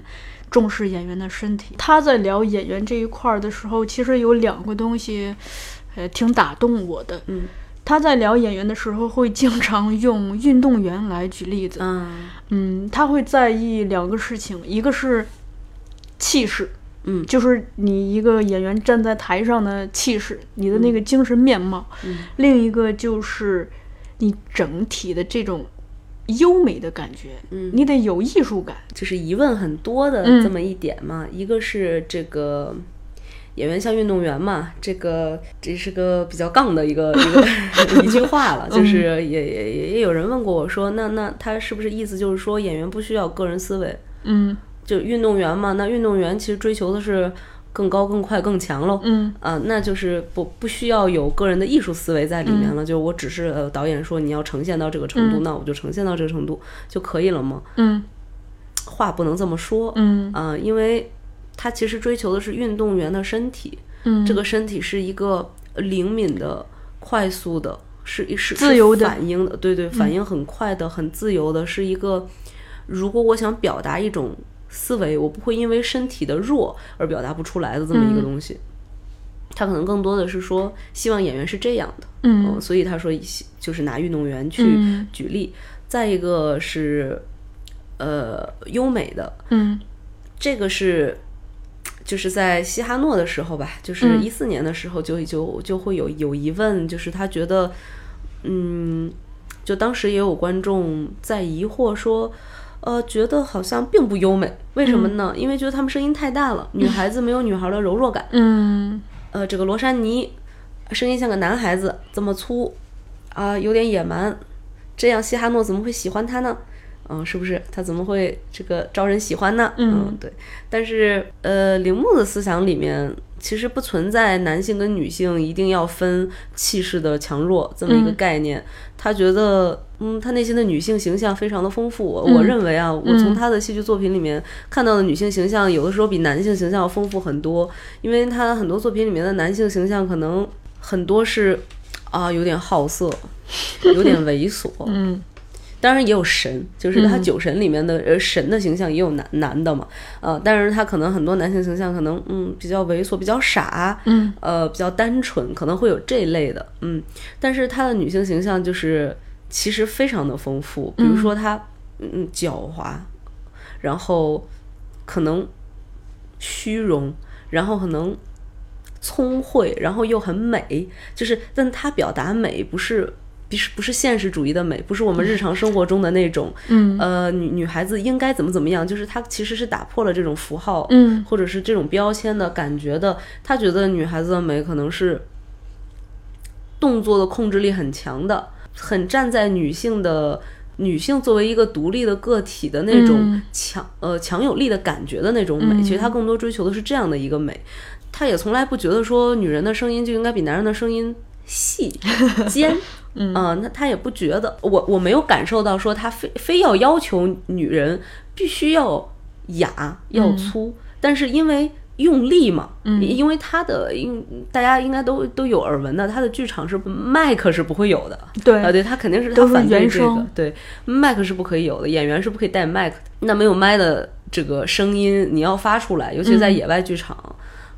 那肯定是要力气很大，那这么大的劲儿。还能细细的，那那说明这个人真的非常有力，不是说他所有的演员都粗，嗯，如果有听众在一四年，呃，去看过《里尔王》的话，不知道大家还有没有印象？里面有一位女性，其实是位韩国演员，她的声音非常的高亮尖，而且清透。嗯，但是铃木并没有非要她粗低压着嗓子说话。那铃木也很喜欢她，也觉得她这样很好，否则她不会就这样，就是不怎么讲不修理她，就让她这样直接呈现在舞台上。所以说，铃木并不是说演员非要就是要低要要怎么样的，尤其是女性啊，我觉得这个是可能很多人对她的一个误会。这个也不只是外国人这样想她，因为，呃。就是他他自己的这个呃问答会上面也、也也每一年都会有人有日本人也会问他啊、就是说呃为为什么要这样？嗯是不是？就是也也是会问的。那他有他的一个大的审美趋向在里面，哦呃嗯所以他在为了追求他这个大的审美趋向的时候，他希望他的演员是有力量的，嗯那么不分男女都都希望是有力量的。所以说，呃，一我们别从现实主义或者是从呃我们是日常的生活的审美里面去考虑这个事情。二是确实是他因因为他会有一些发音上面的东西，就是说呃也跟日本的一跟日本的发音日文的发音有关，嗯二是跟日本的古典戏剧的一些发声方式也有关。它是一个怎么讲？它是一个时间很久的，经过了嗯长时间思考和研究的这么一个东西。所以说，就是真的就是。就放心，因为这位老人他已经在在那个地方琢磨了很多很多年了，就他不可能不想这个问题嗯啊、所以就是，呃，别觉得他没想，他嗯是想过了之后觉得这样好，嗯嗯说到运动员这个， 我是想到一个题外话，嗯嗯，我看过那个野村万斋和那个羽生结弦，嗯羽生结弦不是去呃找野村万斋阴阳取师经过嘛，嗯，然后就跟他学这些里头有的名动的作，对阴阳师，对，我会我会就他们他这个行为会让我觉得看到了运动。中的表嗯演性以及演员身上的运动的运动员的一些素质，因为其实看到了他们两个这嗯互项通的地方，对，因为这两项都是通过身体去做表现，而且其实都是，是一个表演性的，对尤其实都是嗯表演。滑滑冰这个对，肯定是有共通之处的，而且也呃，铃木老师也讲过说，其实是有歌舞伎的演员去他那儿呃训练过的，啊嗯对，但是身体其实可能一上来并不好，嗯嗯，所以这种努力并不是说我是歌舞伎出身，我我血脉里头有，我就天生身体好，不不存在，这些都要后天去训练，嗯啊、所以说他的训练法才是有必要的。嗯，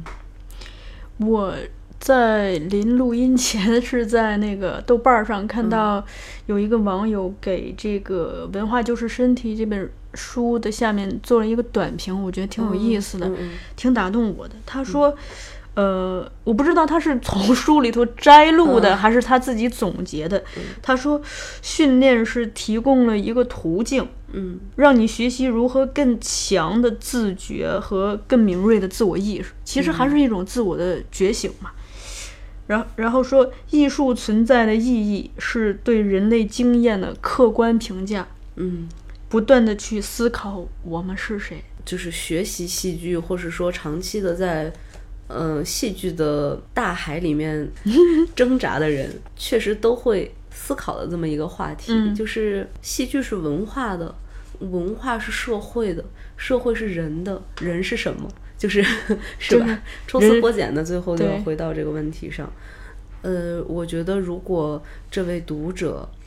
能在看了铃木中志老师的戏之后，去思索人是什么，嗯，呃，我觉得他真的是，真的是一位涵养极深的、想法非常多的。厉害的这么一个头脑活跃的人，就是因为呃，我觉得铃木中志本身也在希望，就是大家从他的戏里面看到一些呃思索，就是说不只是、呃不只是拘泥于他的形式，嗯因为他的形式性很打眼，所以说可能呃乍一看的时候会被镇住，就是哦。这是一种新的东西，所以就有有有些时候是是不知道再怎么往下去想的。但是首先一，我们要提一个非常重要的，他的戏剧观，他的戏剧观是世界是一座精神病院，对，这个世界是一座精神病院，是不可以脱离的。就是如果没有这个的话，他的剧是很多是不成立的，嗯就是他的。导演出来的作品很多在故事本身或者是呈现本身上上不就不成立了，所以一这是他的哲学，然后他的哲学我们需要了解，这个可以说细一点。他世不界是说世是一座精神病界院是一座精神病院，每个人都有病。对，我们认那个没有病的人，其实是神，是人臆造出来的，其实是不存嗯存在在的。就是他的舞台上经常会出现轮椅，嗯那么轮椅呢，就是跟病就是病，但是你会发现这些人踩轮椅的时候动作非常的漂亮，那么意味着什么呢？意味着这些人是心里有病，他是精神有病，嗯他不是身体上的病，那轮椅只是精神的一种外化，嗯呃，以以这一层世界观再去架构他的戏剧世界，那就完全不同于我们不知道有这样一个概念的时候去理解他的作品。嗯他的酒神，呃，不是酒神不可以举酒神的例子，因为酒神里没有 轮椅，碰巧酒神里没有轮椅，欢迎大家去看酒神啊， 罕见的没有轮椅，就是说，呃，举个例子，比如说《李尔王》，我们也不能从、单纯的从莎士比亚，就是我，我看了我我觉得就是容易出现一个问题，就是容易打架的一个问题，就是我看了《李尔王》。那我心里的李尔王是那个样子的，我发现完全不一样。天呐，我接受不了他的李尔王呀，这为什么是这样的呢？嗯，就容易出现这种情况。那其实他的李尔王不是李尔王，他的李尔王是世界是一座精神病院里的李尔王。嗯那他的作品里面经常会出现舞台的深处有一个读书的人，嗯这个读书的人全场都不动。李尔王里有这个人，嗯，然后他他的呃这两年常演的作品《特洛伊妇女》呃也来呃我们国家演过了。呃，特洛伊妇女也是一样的，是、嗯舞台深处会有一个老人，他坐在轮椅上，在读书。那这这其实是一个嗯多层的结构。一，首先，世界是一座精神精神病院，是它的空间之一。而这个空间里面还有一个人，他坐在里面，他是个精神病人啊，他坐在轮椅上，他在看书。然后，舞台前方呈现的是他看的书里面的东西，嗯所以这又是一层空间。那这是书里的呢，还是这个人脑子里面的呢？套层结构，对它，它其实是套层，它所有的剧作都是套层结构，嗯所以这种套层结构很精妙，需要我们知道它的哲学观，嗯嗯，才可以意识到说这是套层结构，否则它就是一我们也不懂日语的话，呃我们就看人呼啦啦的上来，呼啦啦的下去，声音很大，嗯啊，跺脚也很大，哦，好好帅气 啊，感觉厉害，就是对哦特别没有有了仪式对对，感仪式感很强，然后就没了，就是希望因为呃还健在的六十年代呃出出来的这样一批戏剧家，真的仅存不多。那铃木忠志先生本人年龄也很大了，他还呃很活跃，而且愿意去。呃，他他今年都还有新戏，就是他每年都会，呃，愿意去花时间去研究新戏，而且，嗯，又非常巧的，他这些年的中心是向中国，是经常会来中国，他他的这个他教授铃木训练法的中心也在中国，有有这么好的机会，就是希望大家难得有这样的机会的话，先去了解他的想法，嗯、呃，然后再去看他的戏，我觉得会比较好，也比较值回票价吧。嗯，嗯，然后还有一个小问题，啊、嗯，小问题，对，就扣最开始那个问题，嗯因为你大部分的工作是做翻译嘛，嗯嗯其实翻译是最能感受到说话那个人的这个语言表达方式的。嗯嗯，你有没有留意过他的语言表达式，以及他在进行语言表达的时候一些身体上的表达？比如说，有的人小动作特别多，手势特别多，或 者语语言这块儿也是这样。我引导一下啊，嗯，就 引导对我引导一下，嗯嗯，你比如说我，其实我说话你能，如果你留意的话，你会发现我说话很慢，而且是嗯断断续续。之所以呈现这个特征，是因为我是脑子带动嘴，不是嘴带动脑子。哦就我说话没有形成惯性，再加上我平时其其实你看我平时也很少说话，大部分时间是在写字儿，所以其实我是一个文字思维。啊，这就导致，其实我的我的语言工具是不灵活的，我不经常使用这个工具，所以这个哦工具是会是生锈的。你知道有一些人他说话是形成惯性的，他的嘴巴带着脑子、脑子嗯哦走，我 对，但我是脑子带着走，呃嘴巴走。还有一个是是我在做节目之后留意到的一个事情，我会发现我除了是一个文字思维，还是一个编辑思维。我们编辑不是又每天就是看错句、病句， 嗯斟酌各种措辞嘛。那所以你会经常发现，我说话一个词儿还没有说完，我立马换了下一个词，嗯因为我觉得刚刚那个词似乎不太准确准确。嗯对，但当然这个会给听众造成一种说，哎，这人怎么这样说话？ 但但但这个其实是，嗯，背后有他个是人习惯的，它不是个人习惯，它是一个个人的处境嘛。因为我的本职工作不是在做这个主、呃主播的节目， 我我的本职工作是在做编辑嗯嘛。那大部分时间也不说话，不需要说话，只需要写字以及看错 看看别人的稿子。对，所以是这样。所以我很留意，就说铃木老师这边。再一个，你你比如说，其实我说话很不太喜欢那个掷地有声或者非常肯定的去说一些话的，呃，是因为我觉得自己何其神通广大，呃，可以这么确定很多事情呢？谦虚型人格，没有，都是一个就是在尝试和探索的一个过程，就连说话本身都是一次探索的过程。但有的人他会，因为他的意志非常的坚定。因为他对自己想要的东西，或者他的信念非常的坚定，他可能语言会有一种掷地有声的效果。所以，这个当然你可你可能在给铃木先生做翻译的时候，大部分的精力用于如何应对现场的嗯状况，但是就说现在咱们回过头来想这事儿，嗯你有没有留意过你的这个工作的视角给嗯你带来的发现？你在他身上发现的哦这种小秘密，就是其实首先，呃，与其说我为铃木老师做翻译，不如说，呃，一四年的时候是做剧场翻译，这个确实没有问题。但是铃木老师身边不止一位中文的翻译，而且他有长期跟随铃木老师的，就是上海的一位老师，大学的老师，呃。长期的为他做翻译，那这位老师我觉得可能更有发言权，肯定是比我更有更有发言权。嗯呃当然也有其他的翻译老师，呃，我可能更多时候是直接和铃木老师对话。哦，那么直接和他对话的时候，一恐怕他和小树是完全相反的人 格，他是极其强烈的强调个人想法的这么一种、呃话语方式，嗯，非常的掷地有声，而且声音洪亮，嗯就是就是我确确定切这些嗯呃，对，准确、准确，并且确切，一定是这样。嗯、呃，不可以，呃，就是带着非常不能更改的、不可违抗的那个嗯语气在里面，这是他说话的习惯。当然，不是说他这个人就。那这么说的话，那这人是个暴君性格了，那不当然 不是，嗯对，就是他他他他是呃，从他的角度说，他他认为，就说你你你说出这句话的时候，你一定要清晰的，他觉得这是在清晰的、清楚的表达我的想法就是这样，嗯、我的希望是这样，嗯对，就是他认为这样是嗯是能最清楚的展现他个人想法的这么一种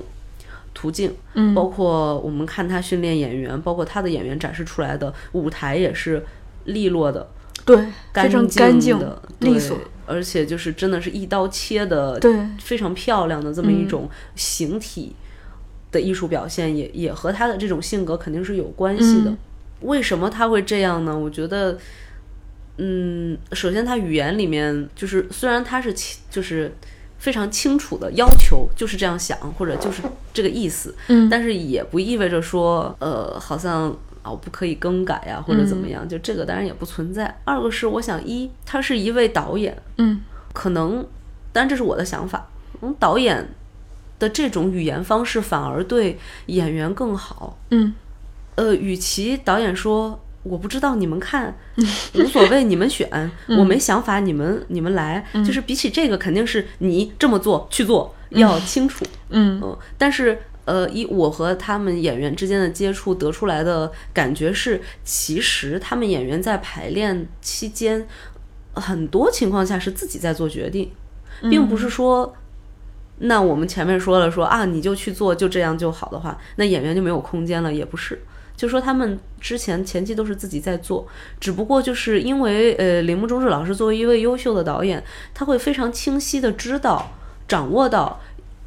演员在呈现的时候，哪种是演员想表现，哪种是演员想表现没表现到。嗯，那他肯定是会针对演员想表现没表现到的这些，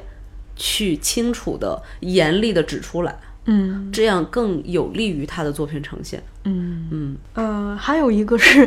嗯、我在他的嗯诸多材料中嗯经常看到的一段话，嗯然后呃也想听听你的一个感受。就嗯我不知道你有没有听过这这这段话啊？八成听过。他说，就算一个能剧演员在演出半途死去，嗯，演演出也要继续下去，直到结束。没 听说过。那你听后是什么感觉呢？我听后的感觉是，这个在生理上是做不到 的，是吧？对哦 吧？你的逻辑比 较严谨，嗯这个但他说的演出也要继续下去，应该是嗯其对他人的嗯嗯演出。对对对 对对，我我明白这个感觉是，的确就是又是大实话，没有什么问题。 那当然是这样的，如果呃下面的观众也不也不出手帮忙，台上这个突发疾病，呃，在不知他死活的情况下。后台也没有人帮助的情况下，无法及时就医的情况下，人还都在台前演戏的话，那从人道主义上面来讲，这个不不符合逻辑。当然，他肯定讲的不是这个，嗯，只是我们 去除这个虚可能会杠的部分啊，就说这个不符合逻辑。只是我想，就是从艺术的完整性来讲，舞台艺术的特殊之处是它是在现代进行时，那在现代进行时的途中突发了情况，那么所有的状况其实都是突发状况，嗯，那解决突发状况最好办法就是进进行下去，继续下嗯去。那所以从这个角度来说，其实是没错的。再从另外一个角度，就是说日本的至少很多古典大师是打从心底里面。我想，嗯 我站在上帝视角想， 他们应该是打从心底里面希望自己死在舞台上，因为舞台是神圣的嘛。嗯说来就话长嘛，但是因为。首先，日本的呃古典艺能，包括能剧的舞台，以前其实是神坛了，嗯这个大家都知道的，就是戏剧的起源嘛，对吧？就是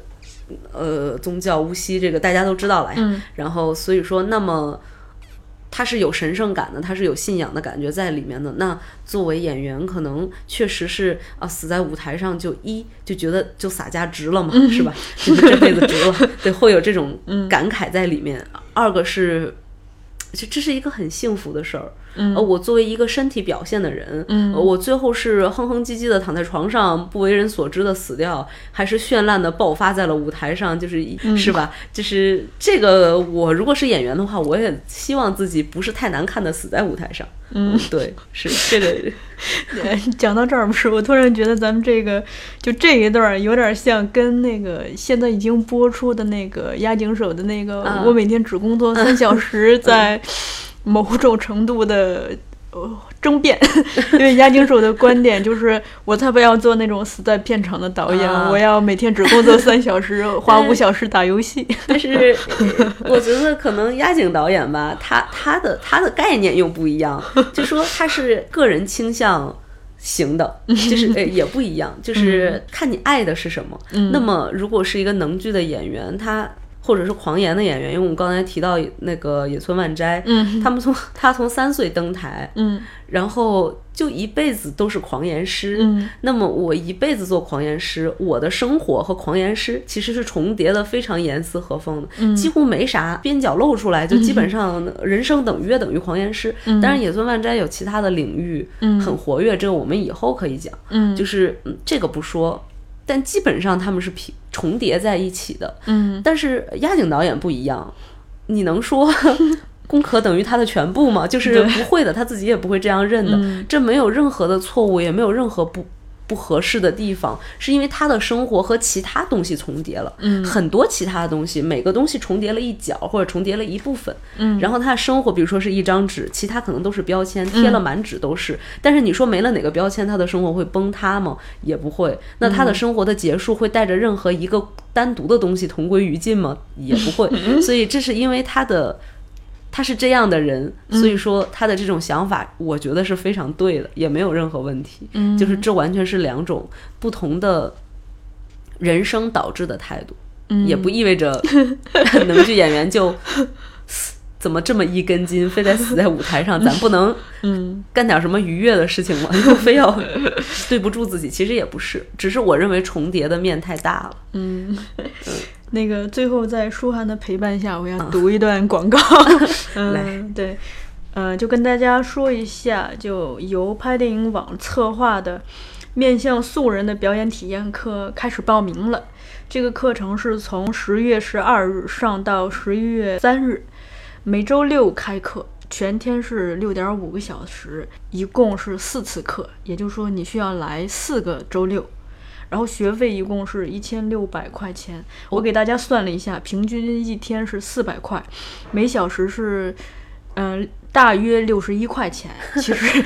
你现在请个家教还多少钱呢？对，所 以嗯便宜了，很对好，我也想去。 对对表演感兴趣的朋友们，可以在我们节目下方留言跟我们联系。正好我们今天聊了这么多身体的事儿，嗯也来训练训练被这个科技。逐渐的控制和侵占的身体，嗯让它恢复一下原有的自然的特 性。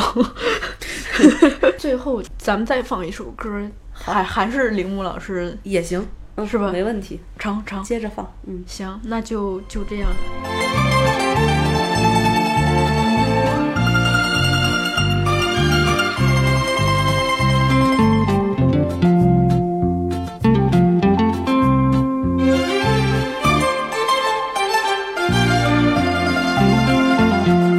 雨の匂いが熟のこの胸濡らす白い扉にあなたを思うの夜の鏡にあよといかけ一人涙を見つめて泣いたきっときっとまた来てね素敵な私の夜の訪問者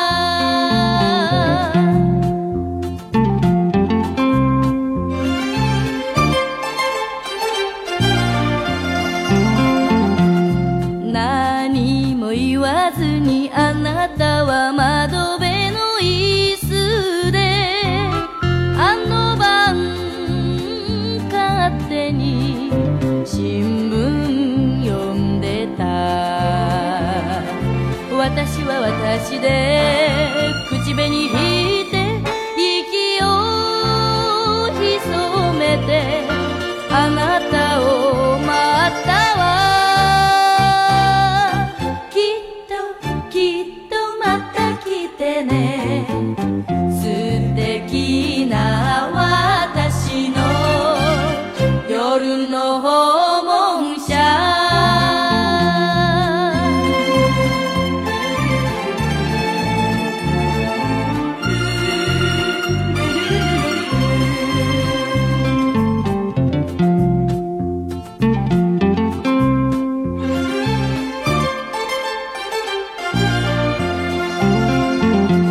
夜のしじまに誰かの足音聞いて胸をかすめるあなたの横顔泣くだけ泣いて朝まで待って掴み